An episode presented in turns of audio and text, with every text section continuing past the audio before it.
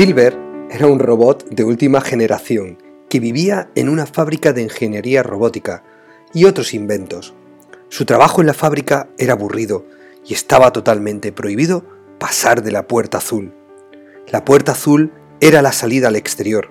Ningún robot había salido nunca, pero cada vez que se pasaba frente a ella la miraba con gran curiosidad.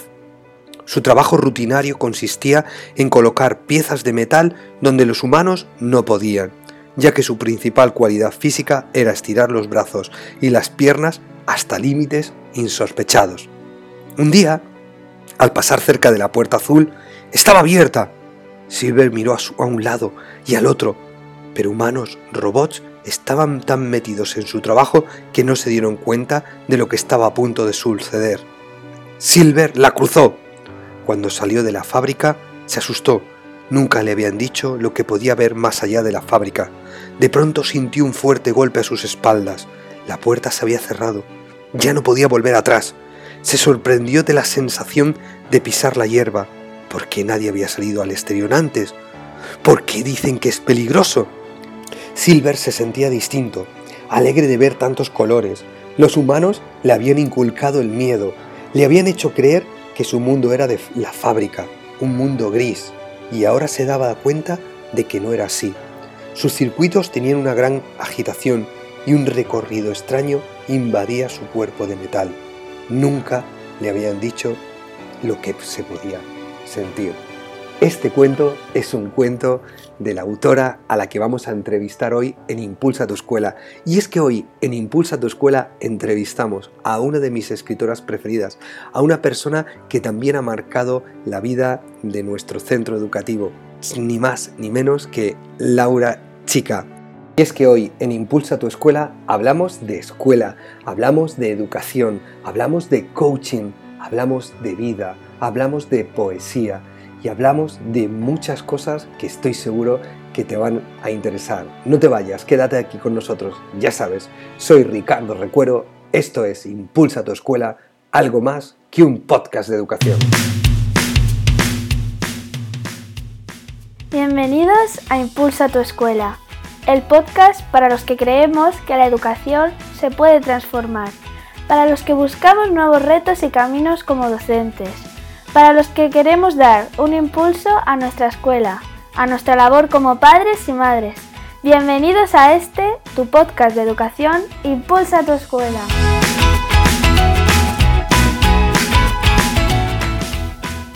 Con todos vosotros, Ricardo Recuero.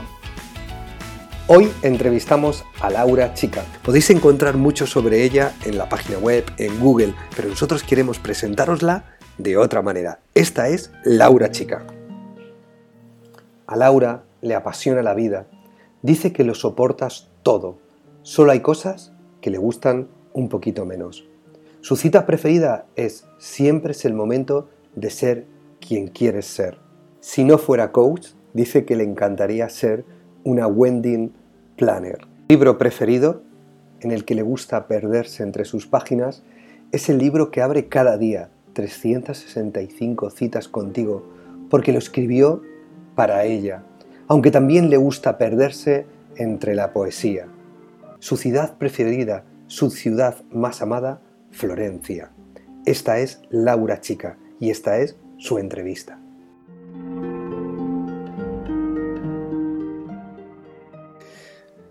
Hoy quiero comenzar esta entrevista a nuestra invitada con un cuento que aparece en uno de sus libros, concretamente en ¿Quién eres tú? Dice así el cuento.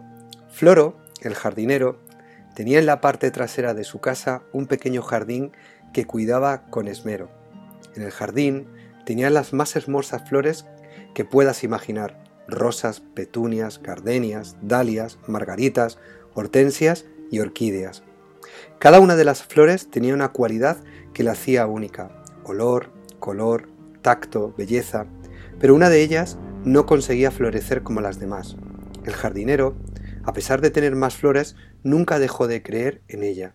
Cada día cuando salía el sol, la regaba, quitaba las malas hierbas y hablaba con ella esperando con paciencia que la flor asentara sus raíces y pudiera florecer con la misma belleza que las demás. Una mañana, como cada día, el jardinero Floro se sentó en su jardín para disfrutar de sus flores. Pero esa mañana tenía un regalo. Su flor, tan esperada, había comenzado a florecer con un brillo especial. El jardinero, feliz, supo que con su constancia y esfuerzo había ayudado a la flor a encontrar esa cualidad que la hacía única. Este es uno de los cuentos de los libros, uno de los libros de nuestra invitada que tenemos hoy, que no es ni más ni menos que Laura Chica. Laura, bienvenida a Impulsa tu Escuela, ¿cómo estás? Hola, encantada de estar contigo y con todos los eh, oyentes, se llaman oyentes, ¿no? De los podcasts. Sí, podcaster, oyentes, como tú, como tú los quieras llamar. Laura, bueno, yo estoy muy contento de que estés aquí con nosotros, de poder compartir contigo algunas de las pasiones también que tengo y que, es la lectura, eh, las palabras, la poesía, pero para quien no te conozca, que dudo que haya gente que no te conozca, eh, ¿quién es Laura Chica y a qué se dedica? Bueno, em, no, hay, mucha gente que no me conoce y, de tu ámbito educativo seguro que muchísima, muchísima, porque bueno, pues eh, me dedico mucho al tema empresa, ¿no? Y, bueno, pues al final yo soy como tú, una enamorada de, lo que hacemos, de las personas. Tú desde pequeñitos, yo desde más grandes, pero al final somos personas que nos dedicamos a, trabajar con personas para ayudarles a, creer, ¿no? En definitiva, a creer. Y de, y de creer viene crear, ¿no? Y, entonces eh, mi trabajo como psicóloga y como coach pues consiste en acompañarlos a desarrollarse eh, cuando son personas a nivel personal y cuando son empresas pues sobre todo a nivel de equipo. Y eso es lo que yo hago. Luego tengo mi otra parte que es la parte de escritora que me, me encanta. Ya tengo, como sabes, pues cinco libros y me encanta todo lo que tiene que ver con, con los libros, con estar en contacto con la gente que me lee. Eso me da vida, me da es súper bonito. O sea, quizá de mi trabajo a día de hoy lo que más disfruto, fíjate. Mm. ¿Qué fue, ¿Qué fue antes, Laura? ¿La psicóloga, la licenciada en psicología o la escritora? Uy, mi madre dice que la escritora, Ricardo. Dice que ella mm, se iba a trabajar y yo desde que era pequeñita nunca jugué con juguetes. Yo eso no lo sabía, claro. que siempre tenía un lápiz en la mano y me dejaba en casa de mi abuela se iba a trabajar y cuando volvía seguía en el mismo sitio con el lápiz y la libreta. Y que yo lo único que hacía era gastar libreta, fíjate. Y, pero yo no, no recordaba eso, o sea, no recuerdo que haya tenido una inquietud por escribir así tan clara, ¿no? Sí que había un sueño por escribir y siempre imaginé que lo iba a hacer más tarde. Entonces, cuando nace mi primer libro en 2013, eh, me pareció pronto. ¿Sabes? Mi sueño estaba como proyectado un poco más tarde, entonces me pareció pronto para que ese sueño fuera realidad y dije, no me lo puedo creer. Fíjate qué curioso eso. Los libros que, que los tienen, los cinco libros, sí que es verdad que, hay algunos que están en el ámbito del coaching y del mundo de la empresa al que, al que te dedicas, que es, eh, bueno, hmm. aprendiendo de los mejores, junto con Francisco Alcaide, pon un coach en tu vida, pero luego tienes tres deliciosos libros que para mí son deliciosos, que es el de ¿Quién eres tú?, el de el, el último que has sacado, el de 365 citas, y para mí este me encanta, el de Palabras para encontrarte. Ese pensaba yo que te iba a gustar menos, porque te lo, ¿te acuerdas que te lo dejé allí en tu cole? Pero a mí me encanta. Y fíjate, yo pensaba, dije, uy, no sé, era como arriesgarme, ¿eh? porque tú conocías de mí quizá la parte más eh, de desarrollo personal, coaching, psicología, y cuando yo fui te quería dejar algo y, llevaba ese libro y dije, bueno, igual le gusta. o, para, o para alguien, o para su mujer, pensé yo. Sí, sí. El libro es precioso. Y me sorprendió. Es muy bonito porque eh, recoges eh, pues tu, tu, interior, ¿no? Lo pones ahí en, en, ese libro con, con poesías, con frases súper bonitas y a mí me encanta, es decir, lo tengo ahí siempre y cuando quiero poner alguna frase o algo siempre recurro muchas veces a ver lo que, lo que tú has dicho eh, pues sobre el amor, sobre muchas de las cuestiones que muchas veces se, hacen, ¿no? Eh, Laura, mm, mm, te licencias en psicología y a mm. partir de que te licencias en psicología empiezas a meterte en el mundo del coaching. Eh, ¿Cómo es el trabajo de, una coach? ¿Es tan esta nube que le hemos dado a la palabra coach o realmente es un trabajo apasionador en la hora de formar a otras personas y, cómo y en qué ámbitos lo aplicas? Bueno, em, yo tengo que decir que soy, em, sobre todo y ante todo, psicóloga. Y esto mm, es muy importante porque eh, la psicología ahora mismo tiene que buscar, suena así un poco raro, pero tiene como que volver a buscar su lugar. ¿eh? Eh, nos estamos dejando, lo estamos haciendo pequeñitos y la psicología es muy grande. Entonces, yo soy una psicóloga con gran apertura en aprendizaje y en nuevas herramientas y una de las que uso es el coaching, ¿vale? Como una metodología que sumada a mi formación como psicóloga me hace más poderosa para ayudar, ya está, Me hace más eh, capaz para poder mm, ponerme al servicio de los demás, sean personas, equipos, empresas, ¿no? Pero mm, sí que hay un tema con el coaching ahí que, que, bueno, es muy poderoso el coaching, pero bien, bien trabajado y está claro que cuando lo trabajamos dentro de una ética y, no vale para todo ni para todos. Y esto es muy importante que lo digamos, ¿no? Sabes que tengo un libro de coaching que se llama Pon un coach en tu vida. Eso fue un reto tremendo porque la época en la que yo escribo ese libro no era muy amiga del coaching. Esto es un secreto, ¿vale? Yo era como, pues, estos psicólogos, estas psicólogas que lo ven un poco como intrusismo. Entonces mi editor, mi editor de Planeta, me, sugiere que tendría que hacer un libro de coaching porque entiende que mi forma de escribir es muy pedagógico, muy didáctico, pues, como muy fácil y que vendría bien hacer un libro de coaching para clarificar cosas. Yo me veo, ahí en un choque ético importante porque era como, oh Dios mío, ¿para qué me habrá llegado esto a mi vida? ¿no? Esto me llega para algo. Efectivamente, me llega para que yo me sienta un poco mm, unión entre ambas disciplinas y la integre en mi vida y también de ese mensaje al mundo, ¿no? De que se puede, de que, es el coaching, que no es. Y, y, lo hice, fíjate, desde un trabajo personal muy duro, que fue eh, esa limpieza de creencias erróneas o limitantes y esa apertura a, lo nuevo, ¿no? Eso no lo sabe casi nadie. Pero el libro está fenomenal. que, sintetiza muy bien. Digo, claro, lo que yo he hecho para mí lo he puesto ahí. El libro, el libro está fenomenal y lo argumentas todo muy bien, como, como me estabas diciendo, ¿no? ¿Por qué, crees, ¿por qué crees, Laura, que, los equipos humanos, eh, por qué crees que eh, los equipos educativos, el ser humano en general, ¿por qué crees que necesita ser acompañado? ¿Y por qué? Claro, porque esa función del coach cada vez está apareciendo más y es verdad que parece que cada vez necesitan ser más acompañados, ¿no? Sí, bueno, eso es precioso, yo lo veo. Eh, te decía al principio la, el nivel de trabajo que tengo, que parece que cada vez como que es mayor, ¿no? Y yo creo que hay una apertura ahora mismo en el mundo empresa, ¿no? Eh, por ejemplo, a, a ese de permitirnos eh, que nos acompañen o dejarnos acompañar, o ese saber pedir ayuda para que alguien de fuera nos guíe, nos apoye, nos facilite un camino cuando dentro no somos capaces, que está abriendo ¿no? un, camino de desarrollo súper potente a día de hoy en la empresa. Y, yo creo que lo que hay detrás es que al final uno acaba eh, cegado por la propia realidad, ¿no? Somos ciegos a nuestras propias capacidades y limitaciones. Es decir, no solo a lo malo, es que también a lo bueno. Dejamos de ver eso. Y, tener una persona que nos va ayudando a ver eso que no vemos, pues obviamente nos va ayudando a, a crecer y a llegar más allá de lo que somos capaces de llegar solos. Y luego que hay también otro tema que, que es que las personas tendemos, y los equipos, ¿eh?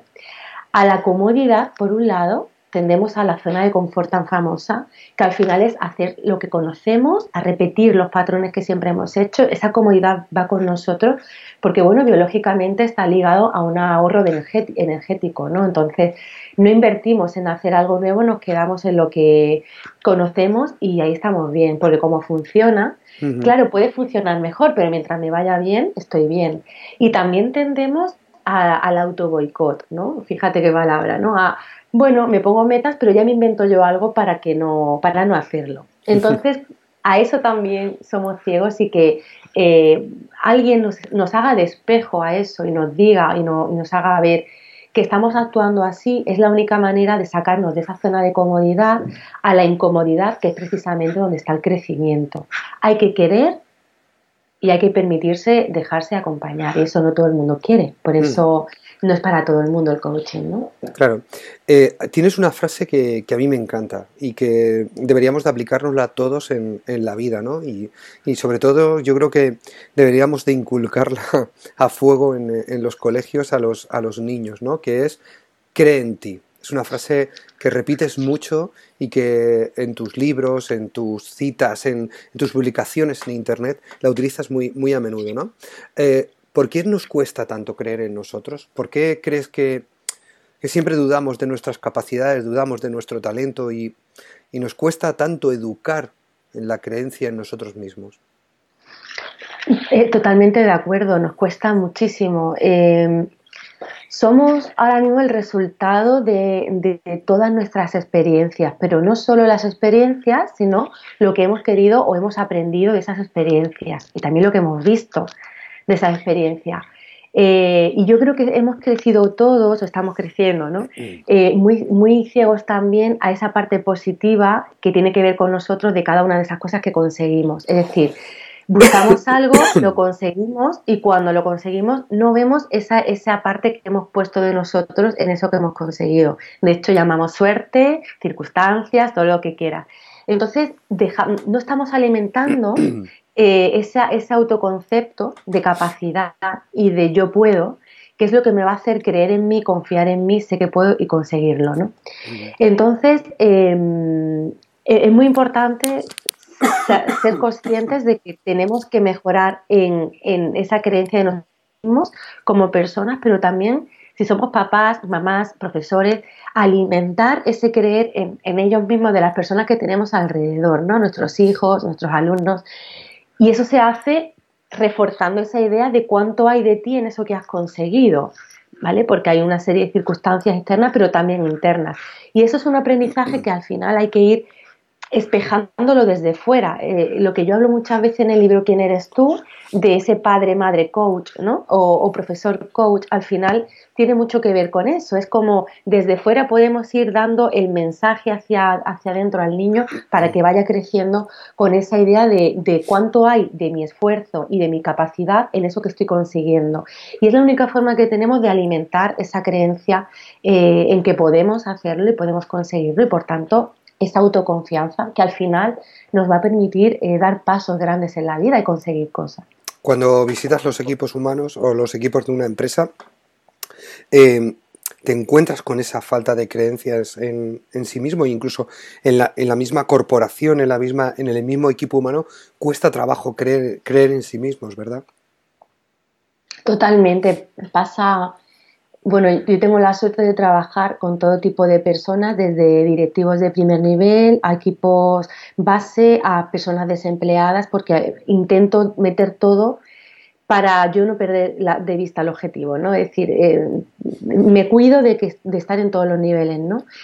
y, trabaje con quien trabaje, esté con quien esté, siempre está eso de base hay un problema de, de, bueno, de autoconcepto, autoestima, de, percepción de uno mismo y de creer en uno mismo. ¿no?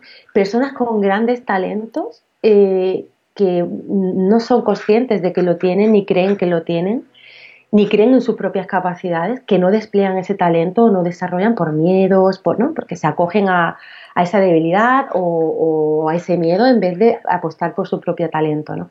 muchísimo. Si esa persona tiene la suerte de tener al lado o arriba una persona que apuesta por ellos, avanzará. Pero si no la tiene, no avanzará cuando realmente tiene todas las posibilidades para hacerlo, ¿no? Es decir, también ahí, una vez que nosotros no nos hacemos cargo de nosotros mismos y de nuestra propia capacidad, nuestra propia carrera, estamos a disposición de a quién tenemos al lado si tenemos una persona que apuesta por nosotros, creceremos y si no, no. Y es una pena, ¿no? O es suerte, eso sí que es suerte. Eso es, al final, elementos externos eh, que están con nosotros y, bueno, no son controlables, ¿no? Pero totalmente. Y luego a nivel de equipo también, Ricardo, igual. Es, como el efecto Pigmalión, ¿no? Si tienes una persona que te crea unas expectativas y, te está diciendo que te vas a caer, te vas a caer, parece que, te, que al final te lleva, te lleva a caerte. En uno de tus libros dices algo que, que a mí me encanta nos cuesta mucho encontrarnos, pero al final siempre nos encontramos a tiempo. Vaya frase, ¿eh? Me encanta. Eh, mm. ¿De verdad sí tú crees que siempre acabamos encontrándonos?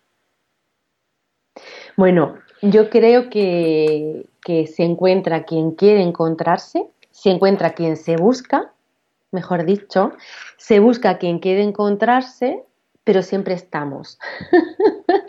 ¿Vale? Entonces es bonito porque quien quiere sabe que está ahí y quien no quiere sabe que está ahí y ya está y no pasa nada. Y con eso también le podemos quitar un poquito de peso a, eso, a esa percepción como de obligatoriedad de tener que encontrarse uno y si no quiero, ¿qué? ¿no?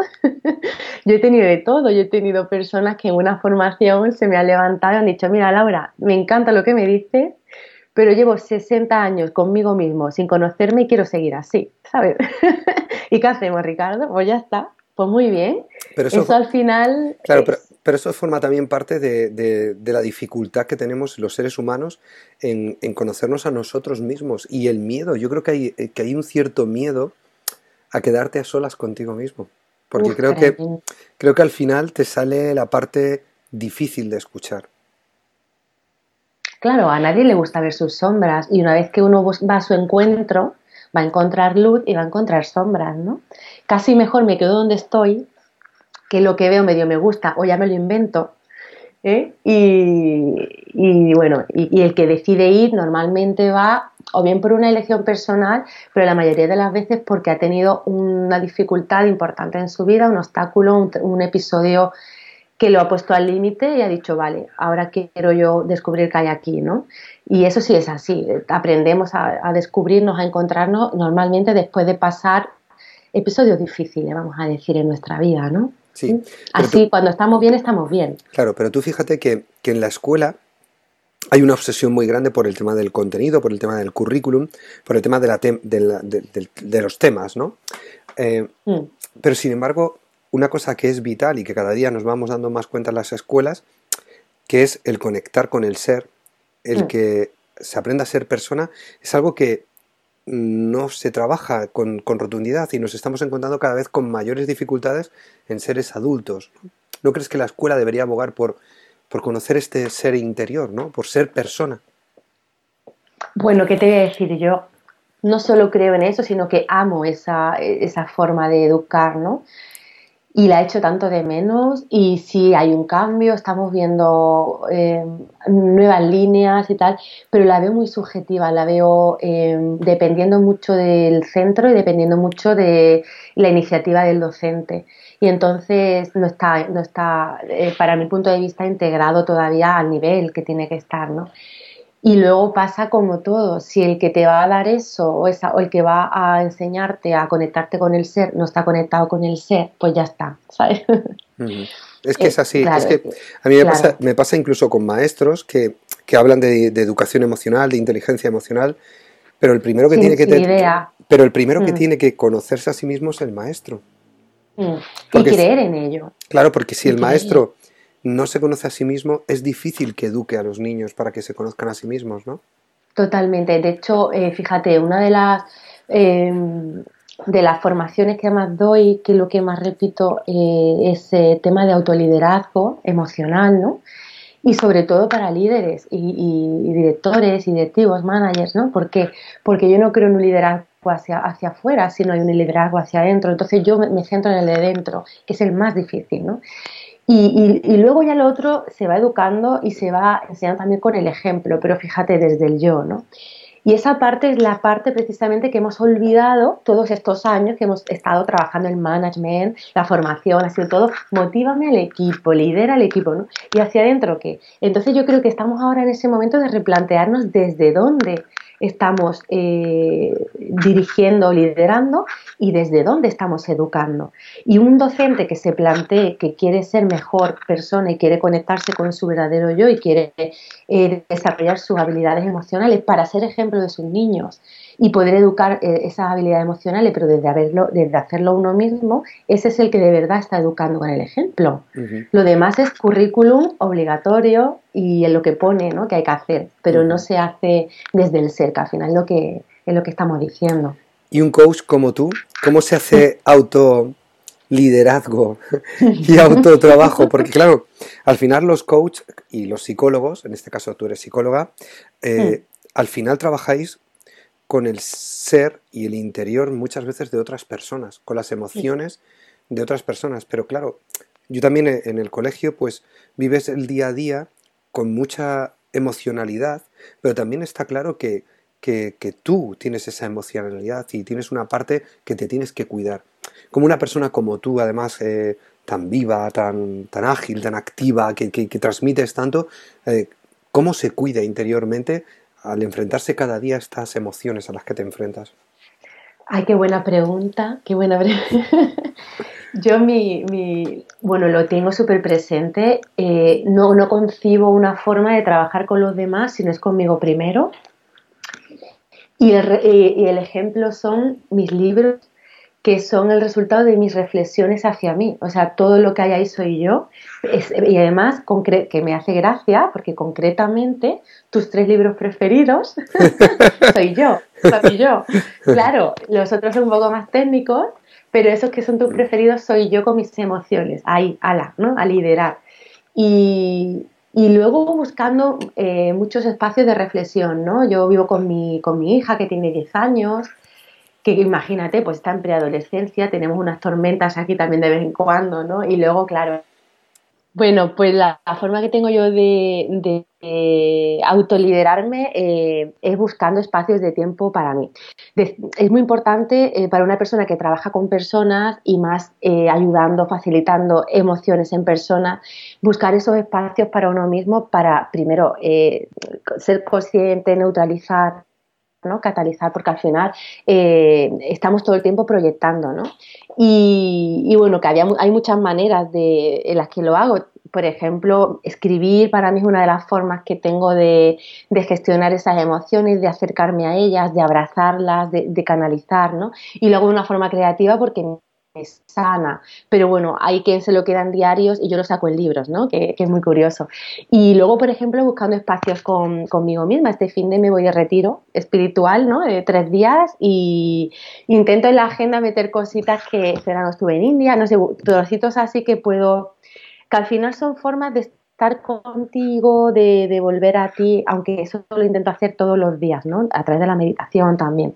Y, una de las formas en las que yo eh, me hago auto-coaching, que yo llamo, es cuestionándome todo. O sea, soy una persona súper inquieta a nivel de mental, emocional, y me cuestiono todo. Y bueno, ¿y por qué he actuado así? ¿Para qué me habrá venido esto, no? Y es una forma que tengo de, de no caer en mis propias trampas y, y estar siempre como en alerta para, para, crecer, mejorar e integrar todo lo que vivo. No sé, un poco complicado, ¿no? Eh, cuando escribes, cuando escribes eh, esa escritura que además en estos tres libros que te digo que, hablas mucho de ti, cuando tú escribes, ¿eso genera un vínculo con tu interior? ¿Hace que tú también te liberes emocionalmente? Sí, sí, total. Cada libro está escrito, tiene un tiene una, tiene una historia, ¿no? Esos tres que te encantan a ti, te decía que son los que son más yo, ¿no? Que se me ve más a mí. Y, cada uno tiene un tema detrás a la hora de escribirlo importante, muy importante. Y el de poesía que te gusta mucho es, es, es el, más, el que más he tardado en escribir y es el más pequeño. Y es porque un libro que no era un libro, esto era como, bueno, pues yo siento algo, me hace daño o lo vivo así, y lo que hago es ponerle palabras, las ordeno y las guardo pero así me, se llama Palabras para Encontrarte porque me ayudaba a mí a encontrarme y a entenderme, entonces ese es el nombre. Y luego, eh, como, todo, como todos los eh, coach, tenemos que tener coach, ¿no? Bueno, pues yo tengo dos o tres, ¿eh? Y uno de ellos, que para mí uno de los más importantes es Francisco Alcaide, además de amigo. Siempre hablo de él, me dice, siempre habla de mí en las entrevistas. Digo, hombre, es que compartimos todo, ¿no? Porque al final, aparte de ser coautores de un libro, compartimos proyectos, somos amigos, entonces al final hay inquietudes parecidas. Y, y Paco, Paco para los amigos me decía, em, Laura, esto tiene que ir en un libro. Y yo me moría de miedo, fíjate, ¿eh?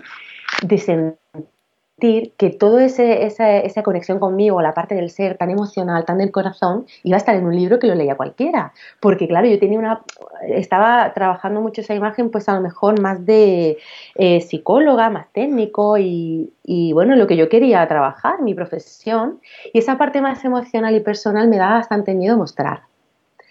Y fíjate, fuera de la zona de confort total, sale el libro y además uno de, de, de todos los libros que tengo era el más vendido hasta que ha salido el último que, que ha sido bestseller. Pero el de poesía, que era el único libro que no nace para ayudar, porque es un libro mío del corazón, es el que más conexión ha generado con, la, con las personas, ¿no? Y decía Malinowski, decía, eh, llega al alma lo que sale del alma, ¿no?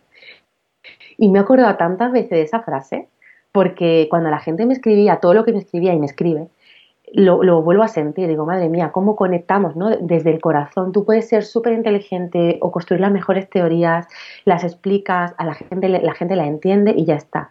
Pero cuando tú hablas desde, desde el sentimiento, desde el corazón, se produce una conexión que trasciende el papel, es una, una pasada. Y eso lo he vivido yo con ese libro y con el de las citas, ¿no? que, cada día recibo unos mensajes preciosos. El de, las citas, hace poco escuché una entrevista que te, que te, hicieron, la escuché o la leí, y decías que esas 365 citas las habías plasmado porque eran citas que te habías escrito para ti misma. Sí, fíjate qué egoísta, ¿no? a mí la gente cuando me escribe me dice, todos los días abro tu libro, digo, y yo también, yo todos los días lo abro y además tengo un juego con los lectores que, bueno, por cierto, sale hoy la quinta edición, estoy súper contenta. Madre mía, enhorabuena, enhorabuena, Laura. Me ha, escrito mi, te ha escrito mi madre, ya ha llegado. mi madre es la que recibe los libros. Y, tengo un juego con los lectores que, yo les digo que, que, abran el libro así por suerte, a ver por dónde sale, ¿no? Porque yo lo hago así. Y resulta que el libro cada día tiene un mensaje para ti que tiene que ser para ti. O sea, un mensaje que tú dices, bueno, ¿y esto por qué me lo ha puesto hoy? No puede ser, ¿verdad? Y a la gente le da miedo, ¿no? Me escribe, Laura, qué miedo, y le llaman el oráculo, o sea, es buenísimo. Y bueno, yo lo hago por, mí, de verdad. Es, es, un libro que los mensajes son esas cosas que tú te dirías todos los días, pero bueno, se te olvidan eh, o no tienes ese momento, y que cuando te las dices cambias tu forma de mirarte a ti, de mirar el día o de mirar la vida, ¿no? Eh, te calma, te, tranquiliza, ¿no? Mensajes como lo que tiene que ser buscar la forma para ser, tranquila, ¿no? Bueno, pues son cosas que parecen como muy normales, pero hay un momento en el que tú lees eso y eso que te está agobiando, que te está haciendo sentir agobiada hoy, lo calma, dice, es verdad, Laura, eh, ya está tranquila, si tiene que ser, va a ser, ¿no? y, y, bueno, eh, la verdad es que es un libro que a mí me ayuda mucho y parece que a la gente también y, se convierte en un oráculo y es muy, es muy bonito ¿no? compartir esa aventura de este libro. ¿Por qué, por qué crees, eh, ¿Por qué crees que nos produce ese efecto eh, las frases, las citas ¿no? que utilizas? ¿no? Siempre es verdad que a todo el mundo nos gusta ver una cita bonita, una frase bonita. Es como que cuando la lees es como que ¡buah! te pega un subidón, ¿no? Pero luego la olvidamos, ¿no? Pero ¿por qué crees que nos atrae tanto las citas?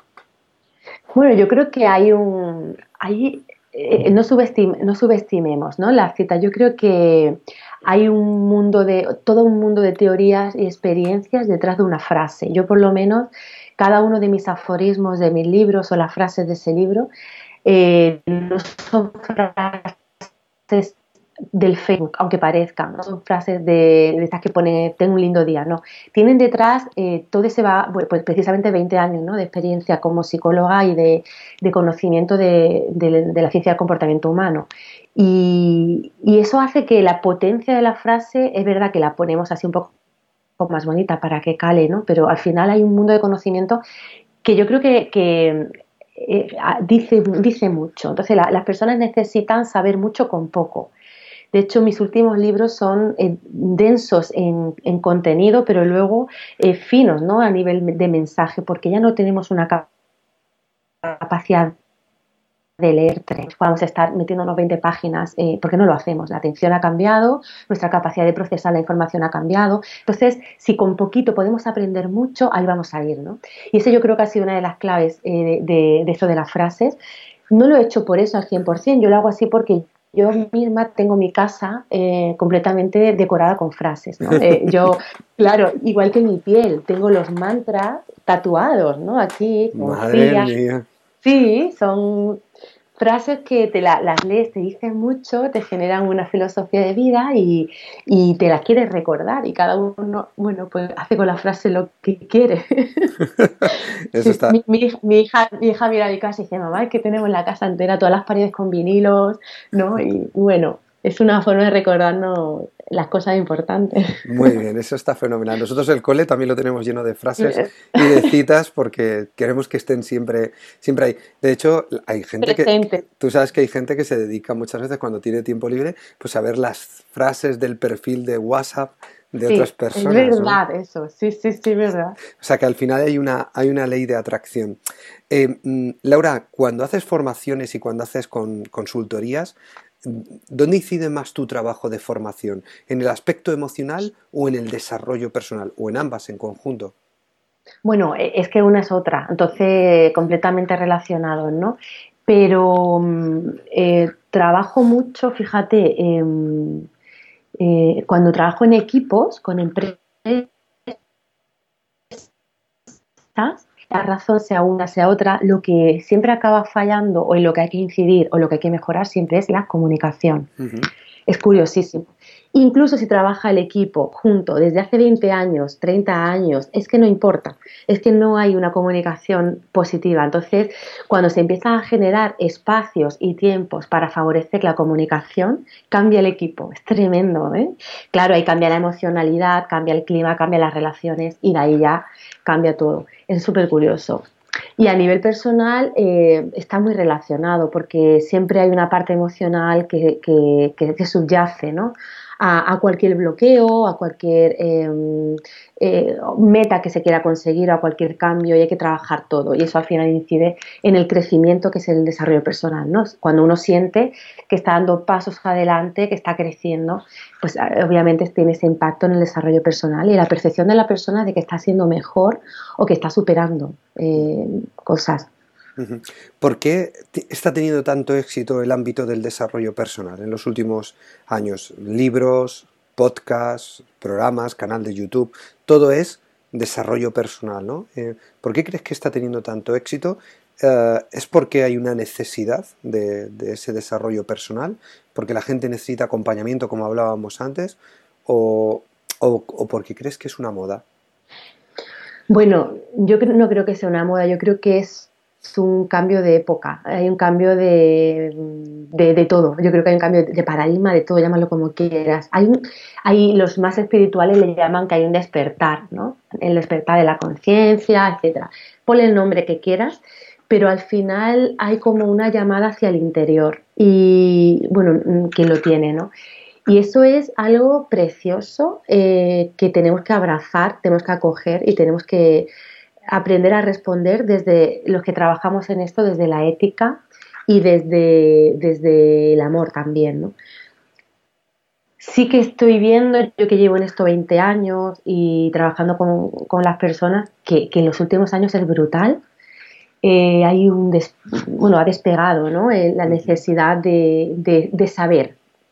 Hay una necesidad de saber, de conocer, de, de viajar ya luego que lo, lo, transita o lo, lo hace ese viaje entero o quien se para en medio, ya cada uno tiene su viaje a su manera y según siente, pero sí hay una necesidad de saber qué es cada cosa que hay. Y yo creo que esto acaba de empezar, o sea, cada vez está creciendo más, se está contaminando, contagiando más esta necesidad de, de, encontrarnos, de encontrarse, de, conocerse, de, tener respuestas y, me parece bueno que, hay que disfrutar esto porque seguro que tiene un para qué que todavía no sabemos, pero está ahí. Pero yo creo que todo el mundo que trabaja en esto siente que estamos en, este momento de cambio. Lo he comentado con algunos compañeros y, y es compartido, ¿no? Esa percepción de, oye, hay como un, un, movimiento, como tú dices, ¿no?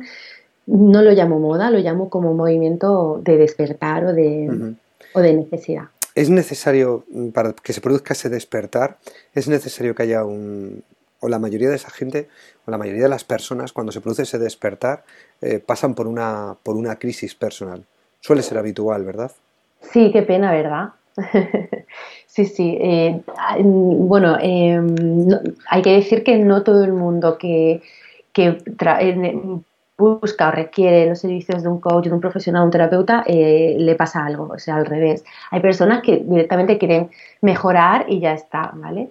Pero si hacemos la estadística, muchísimas más personas mm, buscan esas respuestas o tienen esa necesidad de conocer el qué, el cómo y, de, y el dónde y el cuándo, eh, en el momento en el que está transitando en ese momento una dificultad en su vida o lo acaba de pasar, llámese divorcio, separación, enfermedad, etc.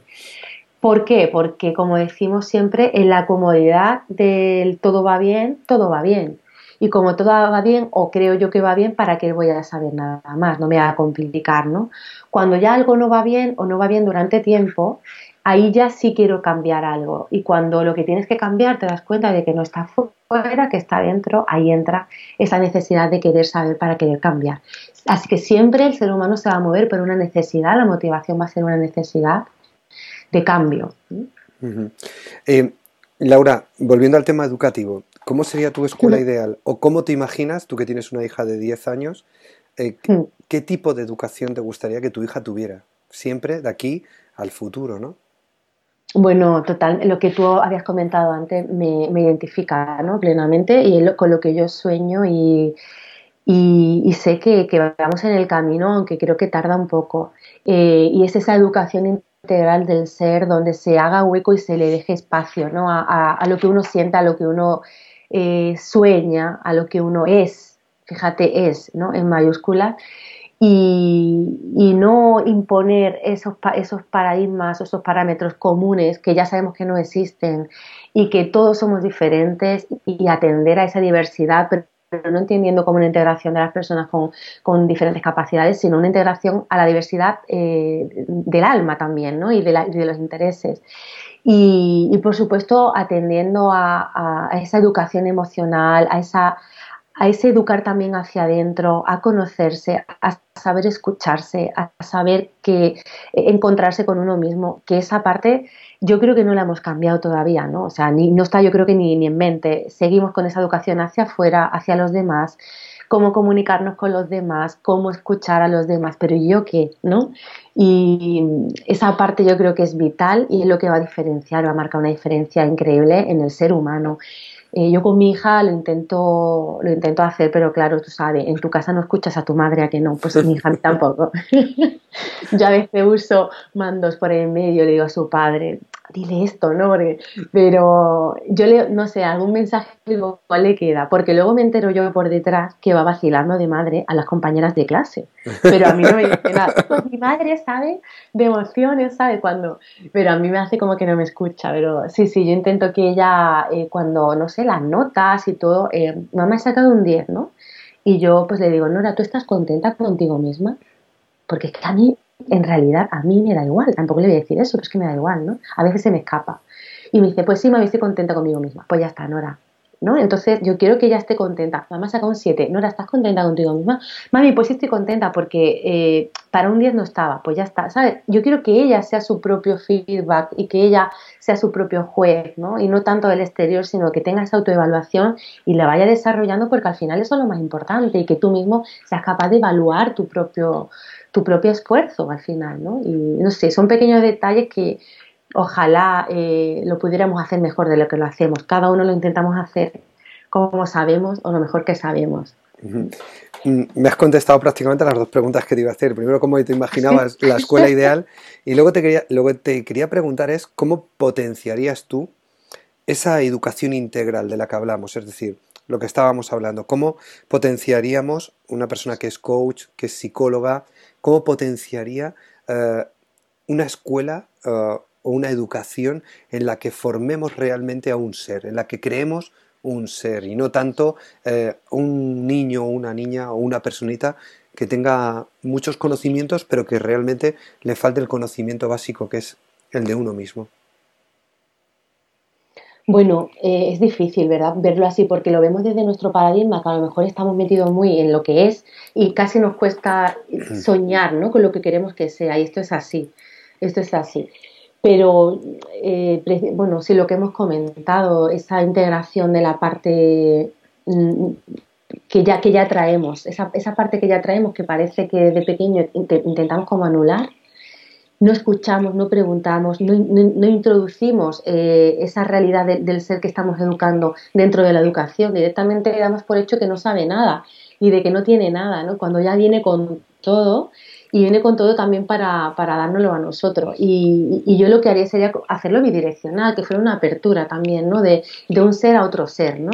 Y, y, preguntar mucho y que, y que la persona también pudiera elegir. Estamos hablando de personas, niños, pero saben muchísimo. Los que somos papá y mamá yo creo que hemos alucinado, ¿no? Con la, con la tú tienes una pequeñita ahora, claro, como alucinamos con la, con lo que sabe, lo que siente, dice, madre mía, y eso no lo potenciamos al revés, directamente en la educación actual damos por hecho de que no tiene nada que decir y que, bueno, esa tabula rasa, ¿no? Que hablaba la psicología al principio, y nosotros nada más que hacemos darle, darle, darle y, ni integramos, ni entendemos, ni, respetamos esa, esa, ese, ser único que tenemos delante, que es único, y, como tal no, no, lo tratamos. Yo, yo iría por ahí, fíjate. ¿Es más complicado? Claro que sí, porque es más fácil educar a, a 30 niños iguales, entendiendo que son iguales y necesitan lo mismo, que entender que hay 30 personas diferentes que necesitan cosas diferentes, ¿no? Pero yo lo tengo claro que va por ahí. Por eso, volviendo a la parte de atrás, por eso el despertar suele llegar a una determinada edad, o algunos incluso no les llega al despertar porque no quieren despertar, ¿no?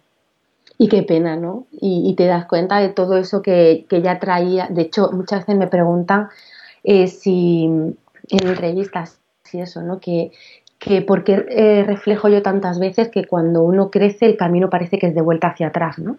Y es que yo lo creo así firmemente. Creo que cuando uno, ese despertar, entre comillas, que le vamos a poner, tiene mucho que ver con volver hacia atrás, que al final es volver a eso que eres, pero ya no recuerdas, ¿no?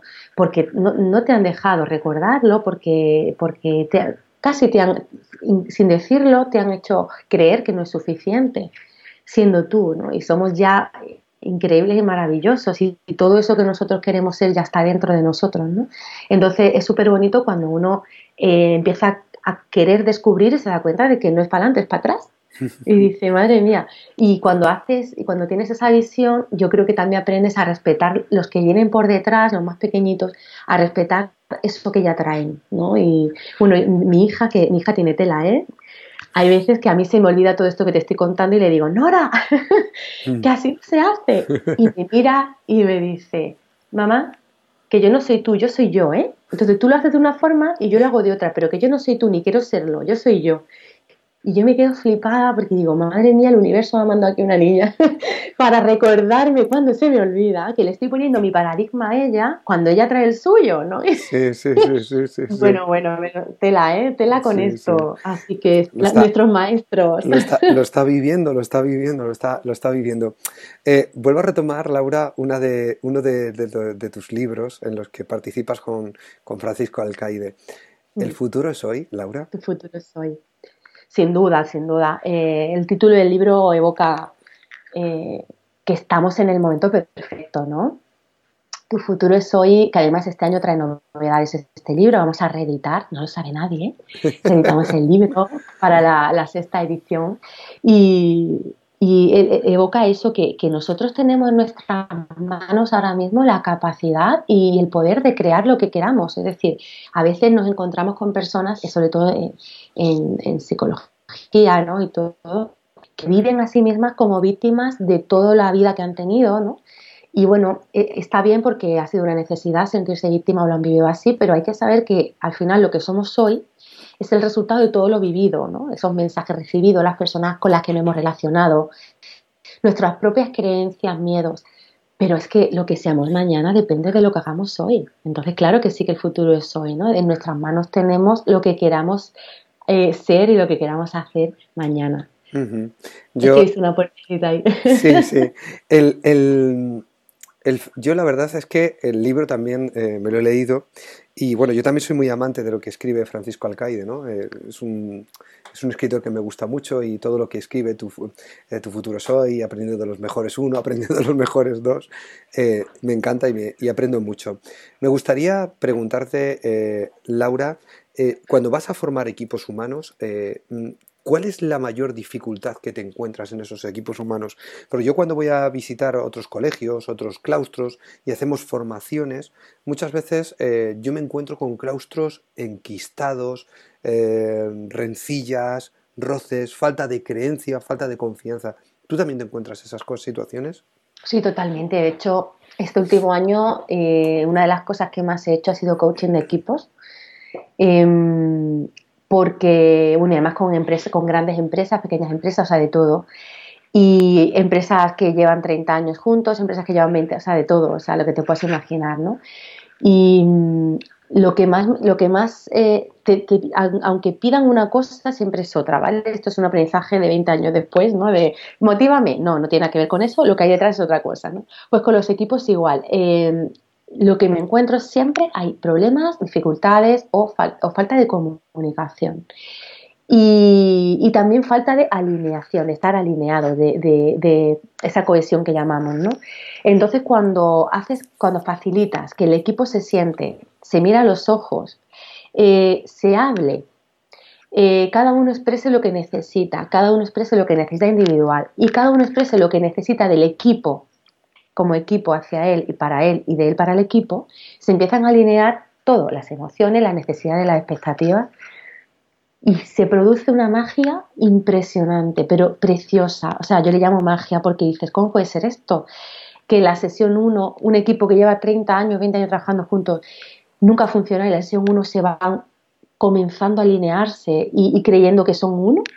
Claro, porque eh, hay que empezar también a darle importancia al espacio y al tiempo para unir, para estar, para mirarse a los ojos, como las parejas, ¿no?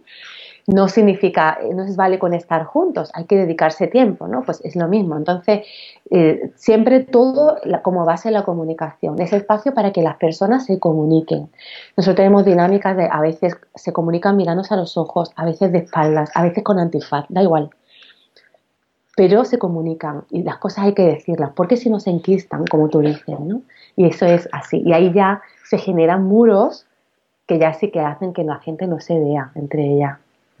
Yo, yo estoy convencido de que el, 80% de los problemas que tiene un, equipo humano se soluciona con, una buena comunicación. Estoy convencido, creo que la comunicación bien ejecutada y bien hecha eh, supera muchas barreras. El problema es que cuando tenemos problemas o enfrentamientos o roces con otras personas, tendemos a comunicar más con otras personas que con la persona directa con la que tenemos un problema. Y eso enquista mucho más la situación, ¿verdad? Totalmente, de hecho huimos casi siempre o, la mayor parte de, veces huimos del conflicto, evitamos el conflicto y, eso ocurre en equipos o con en las que no hay una fluidez y no hay una comunicación positiva o una apertura a hablar del conflicto. Entonces hay que integrar el conflicto en el equipo como una parte más, es que es inevitable. Y cuando eso ocurre, se genera, eh, se crea, de hecho, en el equipo lo que llamamos un marco de seguridad, donde facilitamos que las personas no tengan miedo, tengan facilidad para comunicarse también en conflicto y, y, eso es lo que hace que cuando existe el conflicto van a comunicarlo sin ese miedo y, se genera, bueno, pues imagínate una fluidez y una positividad de la relación tremenda, ¿no? Muy eh, bonito. es, muy bonito.